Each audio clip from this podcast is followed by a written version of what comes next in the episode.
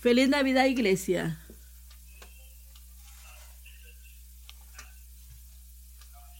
Quiero darles eh, ese saludo a través de todos los pastores de nuestra iglesia.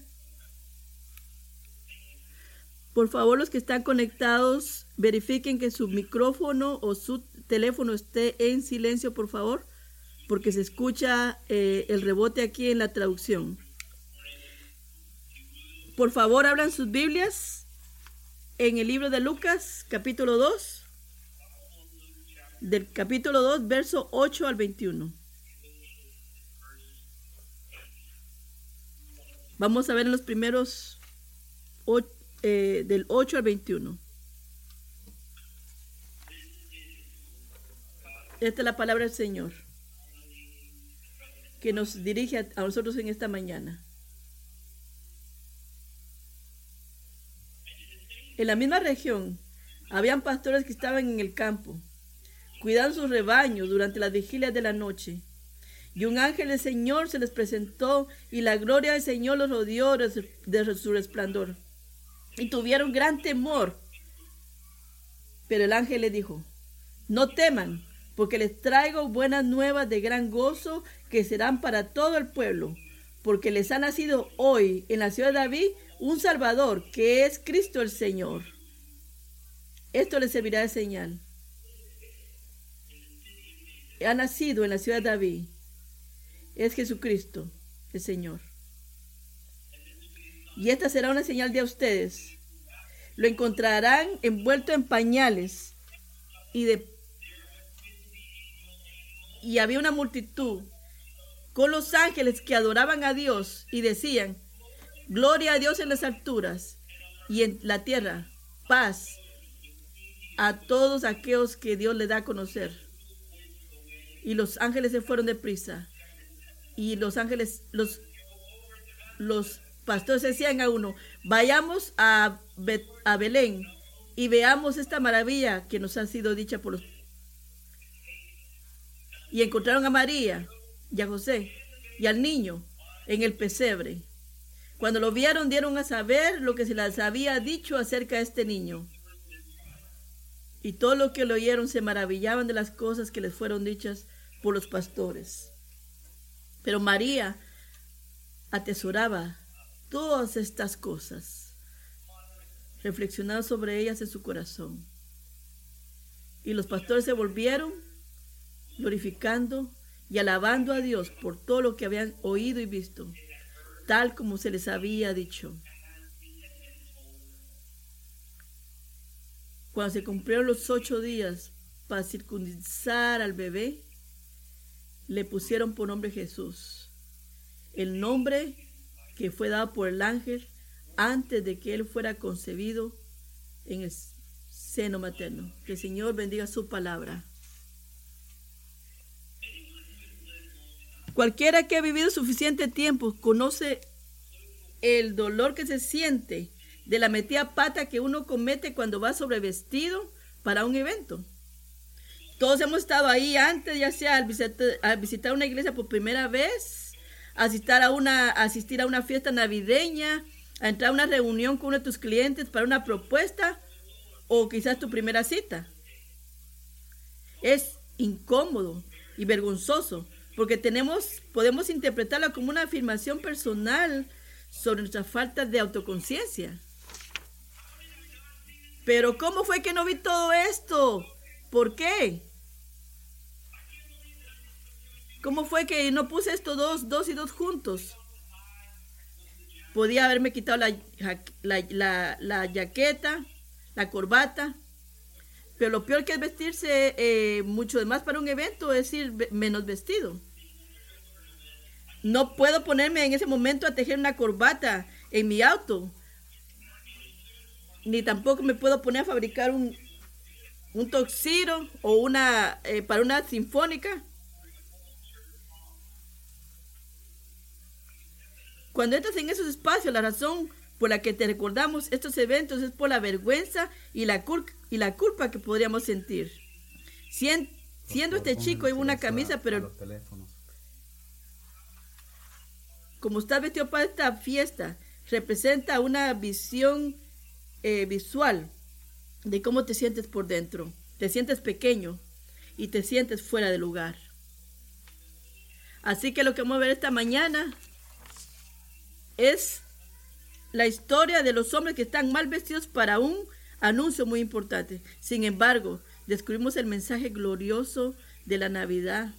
Está divinamente destinado a inadaptados, a personas mal vestidas que necesitan la gracia de Dios. No mal vestidos físicamente, sino espiritualmente. Lo que se nos muestra físicamente, esta, esta historia señala la necesidad de que la humanidad ha tenido desde la caída del hombre. Desde Génesis 3, la humanidad siempre ha estado mal vestida ante nuestro Creador. El problema de la humanidad es que debido a nuestro pecado estamos espiritualmente mal vestidos para estar en una correcta posición delante de Dios. Quizás estás aquí esta mañana y aunque no estás físicamente mal vestido, te sientes fuera de lugar al estar en la iglesia hoy día. Podría escribirte de, varias maneras, pero no como un cristiano. Para algunos, algunos, esta es su primera vez en la iglesia o quizás tu primera vez en mucho tiempo. Te damos la bienvenida a nuestra iglesia Kingsway. No cabe duda que en mi mente esta mañana entre nosotros hay personas que están plenamente conscientes de sus deficiencias ante Dios, que se sienten fuera de lugar en la iglesia y tal vez en la búsqueda de la religión en general. Lo que está sucediendo esta mañana es para algunas personas, pero no para mí. He hecho demasiado y no tengo los medios para cumplir con el código de vestir de Kingsway. Y Jesucristo está ofreciéndome. Pero aquí está la esperanza para todos nosotros. Muertos en nuestros pecados y mal vestidos ante Dios. La esperanza está muerta. E, en esta mañana es el mensaje de la Navidad. Es la buena noticia de que los ángeles entregaron a estos humildes pastores. La buena noticia de Navidad es esta. Es esta. La salvación es posible gracias a la venida de Cristo. Y este evangelio se ofrece a aquellos que no lo merecen. La salvación es posible a través de la venida de Jesucristo. Y este evangelio se ofrece a aquellos que no lo merecen. Lo vamos a ver. Lo vamos a ver en cuatro puntos que voy a traer. La audiencia es el punto uno. La audiencia de este mensaje. Los portadores de mensaje es el punto dos. El punto tres, el contenido de este mensaje. Y por último, la respuesta apropiada a este mensaje. Veamos primeramente la audiencia de este mensaje. Veamos a la audiencia. Comencemos. Si, y leemos en el Evangelio de Mateo, vemos a los reyes magos, se les informa el nacimiento de Jesucristo. Sabemos que un ángel se le aparece a María y a José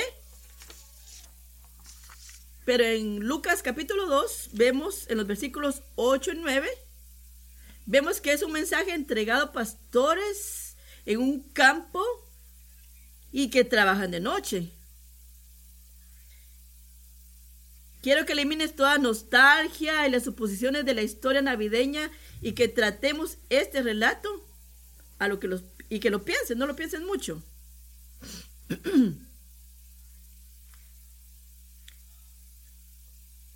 en este momento hay, pastores que trabajan de noche en el campo. No, no eran eh, personas a las que se les miraba como de menos, pero tampoco eran, eh, eran, eran agricultores. Olían a ovejas. Quizás habían estado masticando tabaco. Eran trabajadores del campo tratando de proveer para sus familias. Y no solamente vemos que eran pastores, sino que también vemos que están trabajando. Y, no eran que se vestían bien para la ocasión, eran, eran pastores trabajando en el campo con un montón de ovejas y es de noche. Están trabajando de noche. Así que piensa en eso ya. Entonces, si tú fueras el Señor, si fueras a anunciar algo al mundo, una buena noticia de la salvación el Mesías ha llegado. ¿Cómo lo anunciarías? ¿Cómo lo anunciarías? Quiero que, creo, creo que si lo quisieras comunicar, lo quieres comunicar de una manera que primero a la mayor cantidad de personas. ¿Cómo ser un montón de personas lo más posiblemente? Y también hacerlo de una manera con autoridad. A un montón de gente con mucha autoridad. Entonces, si fuéramos a anunciar hoy día, tal vez necesita un espacio como el Super Bowl o un anuncio en el concierto de Taylor Swift. Quizás Taylor Swift sea una mejor opción. De esta manera llegaría a un gran número de audiencia. Pero, el problema es que no son realmente medios autoritativos. Tal vez Taylor Swift sea simplemente por el medio de que ella llega a mucha gente. Así que ¿Quieres tomar notas? ¿Qué es lo que está diciendo? Decir amén. Y buscaríamos un lugar apropiado para hacerlo. Eh, quizás lo harías en los horarios mejores del, del día, porque quieres que llegue a la mejor audiencia posible de Estados Unidos. Cuando yo estaba en las ventas, yo me sentaba en un cubículo en la oficina y hacía llamadas y los managers eh, nos decían, tienes que amar a la gente a los martes alrededor de las 2 de la tarde, porque si quieres que contesten el teléfono, ese es el mejor momento. No, no podía tomarme un break de café ni nada por el estilo a esa hora. Era importante. Así que era importante para escuchar el mensaje que uno tenía. Entonces, el anuncio de Jesús es, de hecho, la buena noticia del que Mesías viene a salvar a su pueblo. ¿No tendría sentido entonces que esta noticia estuviera en el templo de Jerusalén o el corazón de la capital de Roma y del imperio romano? En lugar de que Dios lo anuncie a millones de personas, a líderes religiosos o a jefes de Estado, lo anuncia a pastores. En lugar de que Dios lo anuncie en Roma o en el centro de Jerusalén, Dios lo anuncia en un campo y lleno de ovejas. En lugar de que Dios lo anuncie a la hora del almuerzo, cuando los mercados están llenos de gente, o durante el fin de semana, cuando todos están fuera, lo anuncia por la noche. Como lo dice C.J. Raleigh, a pastores, no a sacerdotes y gobernantes, a pastores, no a escribas y fariseos, se les aparece un ángel proclamando Hoy les ha nacido un Salvador, que es Cristo el Señor. Y esto lo dijo. J.C. Raleigh. ¿Por qué es así? ¿Qué es lo que está diciendo Lucas de estas buenas nuevas y a quién está destinado? Los pastores representan a personas comunes y corrientes. Lo importante de estos detalles radica en lo maravilloso de este mensaje navideño que no está excesivamente vestido para ninguna audiencia, sin importar cuán espiritualmente mal vestido puedas tú estar.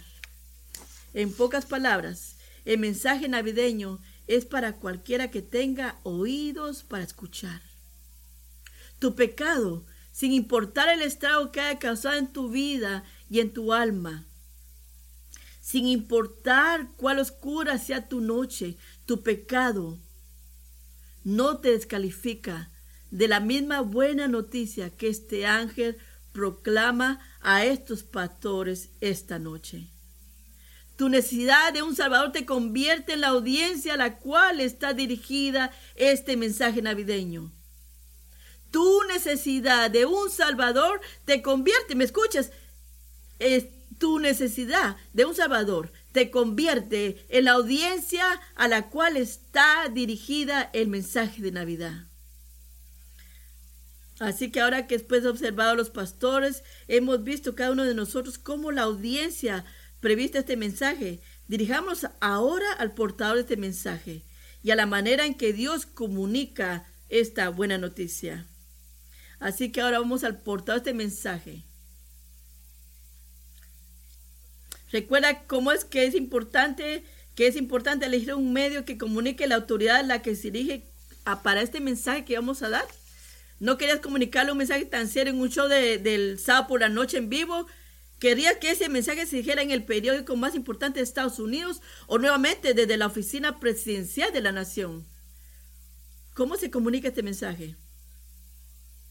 Eh, removamos nuevamente la nostalgia navideña. Fue comunicado por un ángel. Un ángel. A partir de un, a partir de este punto, el Evangelio de Lucas, los ángeles solo aparecen una vez más en la tumba de Jesucristo. Los ángeles no son solo repartidores de periódicos, son heraldos de buenas noticias importantes. En el Antiguo Testamento aparecían en momentos importantes para anunciar cosas realmente importantes. Entonces, cuando aparece un ángel no es algo insignificante. Un ángel se aparece a José y María, pero piensa en cómo los ángeles se aparecen a Abraham y a Josué en los patriarcas. Y aquí se aparecen a pastores sin renombre. Pastores sin renombre. No vemos los nombres. Son pastores. No consiguen que solamente hay un ángel, consiguen una multitud de ángeles y desaparece. Una multitud de ángeles. Así que tenemos ahora un mensaje con autoridad de Dios con una audiencia dirigido. Así que tenemos un mensaje autoritario. mis amigos, este mensaje autoritario de Dios de buenas nuevas se entrega a través de la palabra divinamente inspirada de Dios. Esto es mucho mejor que los ángeles. Es la palabra de Dios revelada a nosotros. El mensaje de salvación no es solo, espero, espero que me escuches, es buenas noticias. No solo para la persona a tu derecha o a tu izquierda. Este mensaje es para cada uno de nosotros. No lo saques de ti. Es buenas noticias. Si tú tienes oídos para escucharlo. Y así que, ¿cuál es el contenido de este mensaje? Esto nos lleva al punto 3. El contenido del mensaje. Miremos aquí en el verso 10 y 11. Miremos el versículos. Los ángeles se aparecen a los pastores. Estos tuvieron miedo y es importante entender por qué estaban asustados. Si yo hubiera un ángel, yo estaría gritando también. Es sobrenatural. Pero también quiero que veas esto. Los textos eh, eh, describen la gloria de Dios. Eran criaturas eran criaturas que vestidas de un poder trascendental. Es sobrenatural. Y eso nos habla de nuestra condición tan baja humanamente. En lo más profundo de nuestra conciencia sabemos que nos encontramos delante de Dios. Pero miremos lo que los ángeles dicen. Mire, mire esto es lindo. El mensaje es no solamente buenas noticias. En esa condición que tú estás ahora mismo. Los ángeles dicen, no teman, no teman hombres. Esto está en imperativo. El mensaje de Navidad está destinado a personas espiritualmente necesitadas y quebrantadas. Se entrega sin error de la boca del mismo Dios. Su contenido es buena noticia de gozo extraordinario. Pero ¿cuál es la sustancia de esta buena noticia? Veamos en el verso 11, porque les ha nacido hoy en la ciudad de David un Salvador, que es Cristo, el Señor. La razón por la cual necesitamos temer, sino más bien está lleno de gozo extraordinario, es que nos ha nacido un Salvador, quien es el Mesías prometido y es el Señor Dios. Él ha nacido, él ha nacido en Belén. La salvación que necesitamos desesperadamente por nuestros pecados se proporciona y en la obra y la persona de Jesucristo. El pecado de la humanidad requiere que el hombre pague la deuda, pero dado que hemos ofendido a Dios, requiere un pago del tamaño de Dios mismo. Para que Dios sea justo, tiene que ser justo y tiene que hacerlo justamente. Para que Dios sea perfecto, tiene que actuar perfectamente como un ser que Él es perfecto. No podemos levantar el dedo y nosotros tratar de definir qué es el amor. Dios lo define. Dios sería menos que perfecto si Él cerrara nuestros, sus ojos a nuestras ofensas, a nuestro pecado. Si usted ha ofendido a Dios, usted debería estar más ofendido si usted pensara en un creador que no es perfecto y que no está ofendido. Eh, si usted dice, por la razón por la que no soy cristiano es porque, porque no soy perfecto.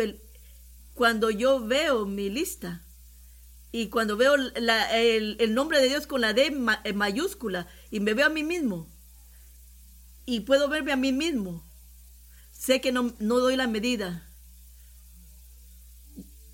Y no, yo no puedo decir yo, yo doy la medida y Dios lo que necesita es bajarse a mi, a mi altura. El mensaje es trascendental, pero dice no temas, no temas, porque Dios ha abierto una vereda. Veamos aquí lo que es el verso 14. Gloria a Dios en las alturas y en la tierra, paz a aquellos en los que Él se complace. Este es el significado de la venida de Cristo. Dios recibe la gloria y nosotros obtenemos paz con Dios. Dios recibe la gloria y nosotros obtenemos paz pero con Dios. Pero nosotros como Caleb, ¿cómo es que Dios recibe gloria y nosotros tenemos la paz? Da la condición de nuestras almas. ¿Cómo puede Dios recibir gloria aún estando de, estamos en pie y tenemos menos que una buena posición? Yo me conozco a mí mismo. Yo sé que soy pecador. Soy como uno de los pastores ahí. Pero Jesús vino a morir por el pecado para que pudiéramos tener vida eterna. Paz con Dios. Paz con Dios. Cristo nació para que pudiera morir. Jerry Bridge lo expresa de esta forma.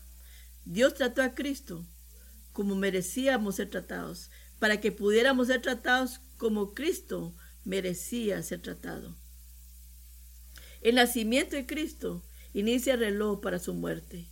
Nació para morir y murió para que Dios reciba la gloria a través de la salvación de los pecadores. La segunda persona de la Trinidad se hizo carne, tomó la forma de un niño para hacer dos cosas y fue la forma sustitutiva en la cruz. Él murió para revelar la gloria del carácter de Dios, sus promesas de su pueblo, su poderosa mano. Murió para mostrar el amor de Dios para su pueblo, el camino de paz para todas las personas que creerían. Gloria y paz. Amigo, si te sientes condenado por tu pecado, si, si te ves condenado por tu pecado, no temas. Hay un camino de salvación. Hay un camino de salvación. Pero requiere también una respuesta.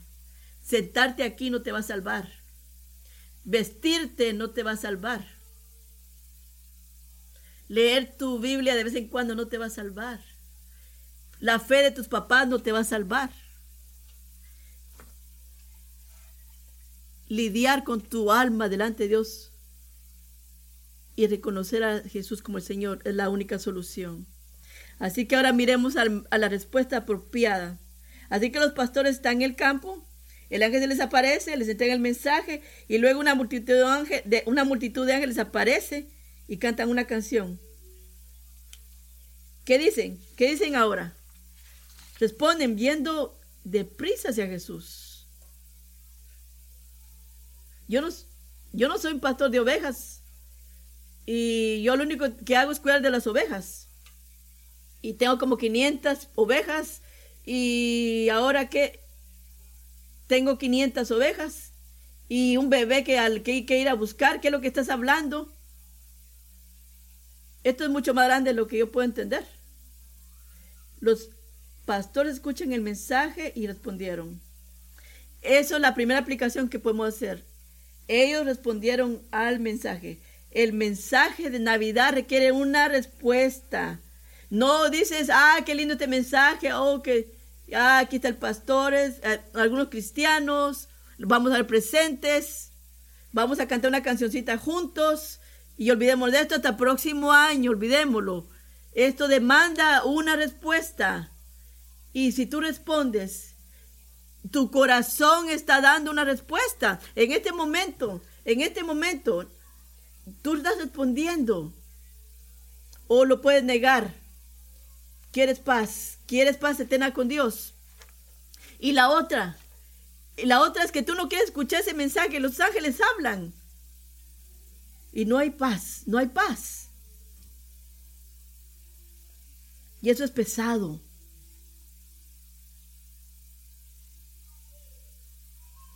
Pero nuestro Dios es justo. Y es quiero que me escuches. Si tu corazón, si tu corazón está seco y está atento, no te enojes con Dios. ¿Cómo es que Dios puede hacer esto? ¿Cómo es que Dios me requiere de esto? Él lo requiere. Pero nos ha dado todo, todo lo que requiere a través de la venida del bebé Jesús, que murió, vivió y, y murió en esa cruz. Así es como Dios se interesa para que tengas paz, para, para cualquiera que tiene temor de cómo está para delante de Dios. Veamos ahora el verso 15. ¿Cuál es la respuesta? ¿Qué es lo que estarán diciendo en, Belén? ¿Qué es lo que están hablando? El Señor nos ha dado a conocer. ellos están respondiendo y han explicado la razón del mensaje que viene el Señor. Es por la gracia del Señor que nosotros escuchamos el mensaje de la salvación y que podemos responder al, al mensaje de salvación. Si sientes un impulso hoy día en tu corazón para responder esta mañana a las buenas nuevas de salvación, tengo buenas noticias. Eso es Dios obrando en tu corazón. Es Dios obrando en tu corazón. El, el Dios del universo está obrando. No lo ignores. Míralo. ¿Cuál es la respuesta correcta a la historia de Navidad? a un mensaje divinamente inspirado, autoritario, entregado a ti esta mañana sobre la buena noticia de salvación del pecador y la salvación de Jesucristo. La respuesta está en el verso 18 al 20. Y todos los que le oyeron se maravillaron de las cosas dichas por los pastores, pero María atesoraba todas estas cosas reflexionando sobre ellas en su corazón. Y los pastores se volvieron glorificando y alabando a Dios por todo lo que había oído y visto, tal como se les había dicho. La respuesta adecuada a la revelación de Dios es Jesucristo es ser agradecido por ello. Atesorémoslo, valorándolo. Para aquellos que están enfriados en la fe, el mensaje de Jesús debe ser una buena, como una buena leña que se lanza sobre las brasas encendidas, deberían de encender un amor por Dios y adoración por lo que Él ha hecho en ti. Yo ya no leo la Biblia, me dijeran, tengo un, un sticker en mi carro, ya no sigo a Dios. Yo solamente estoy siguiendo mis emociones. Y el mensaje de Jesús, del mensaje, si estás como leña seca, debería encender el amor de Dios en ti y adoración por lo que ha hecho en ti a través de Jesucristo. Es, es un regalo de gracia y es una respuesta a la gracia. Y no es de esperar hasta que Jesús me caliente mi corazón en llamas y apasionado. Es solamente gracia. Y tú estás llamado a responder. No dejes que pase para mañana. Mañana va a haber mucho glamour, muchas cosas presentes, muchas distracciones. Y puede ser que lo último que tengas en mente es lo que se escuchó en el sermón de hoy día de la mañana. Escuchemos el mensaje de Dios esta mañana. Y para aquellos que no están siguiendo al Señor, que no se someten al Señor, que no viven bajo los eh, mandamientos del Señor, Para aquellos que no han puesto su fe en el Señor, para aquellos que no han respondido, tu respuesta adecuada es apartarte de tu pecado y tu fe en Jesucristo. E disfruta esa paz. Una paz más grande, una paz más grande que el mundo tiene. Tú vas a tener un momento quizás de alegría y estás perdido. ¿Sabes qué es mejor que eso? Jesucristo. Paz, paz para toda la eternidad y disfrutar a Dios para siempre. El miedo de que tu pecado crea justamente habla de un futuro completamente alejado de la gracia de Dios. La historia de Navidad y este mensaje que los ángeles dieron a los pastores, sí, habla de un requisito de Dios, pero también habla de la provisión perfecta de Dios en Jesucristo, de todo lo que Él requiere. Es más que tu familia que está junta en esta temporada, más que tu dinero, más que ser amados. Es glorificar a Dios y disfrutarlo para siempre.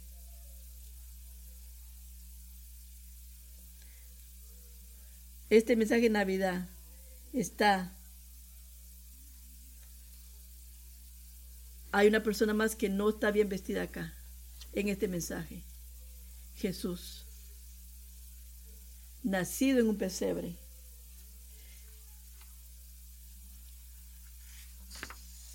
envuelto en pañales.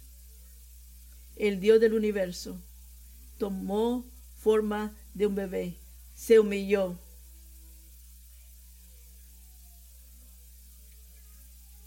no está vestido como él merecía, por, pero por la gloria puesta delante de él, se humilló hasta la, hasta la muerte y muerte de cruz. Dios a través de Cristo se identifica con su gente para que nosotros podamos ser vestidos de su justicia. Eso es la Navidad, esa es la Navidad. Y este mensaje gozoso de la salvación es para todos los que tengan oídos para oír, para cada persona en esta sala, todos los que estamos acá, todos los que estamos acá, no solo para los pastores, pero espero que me escuches. Pero quiero que me escuches. Quiero que sepas que tú eres la audiencia para la cual está dirigido este mensaje, lo que el mensaje que Dios nos da.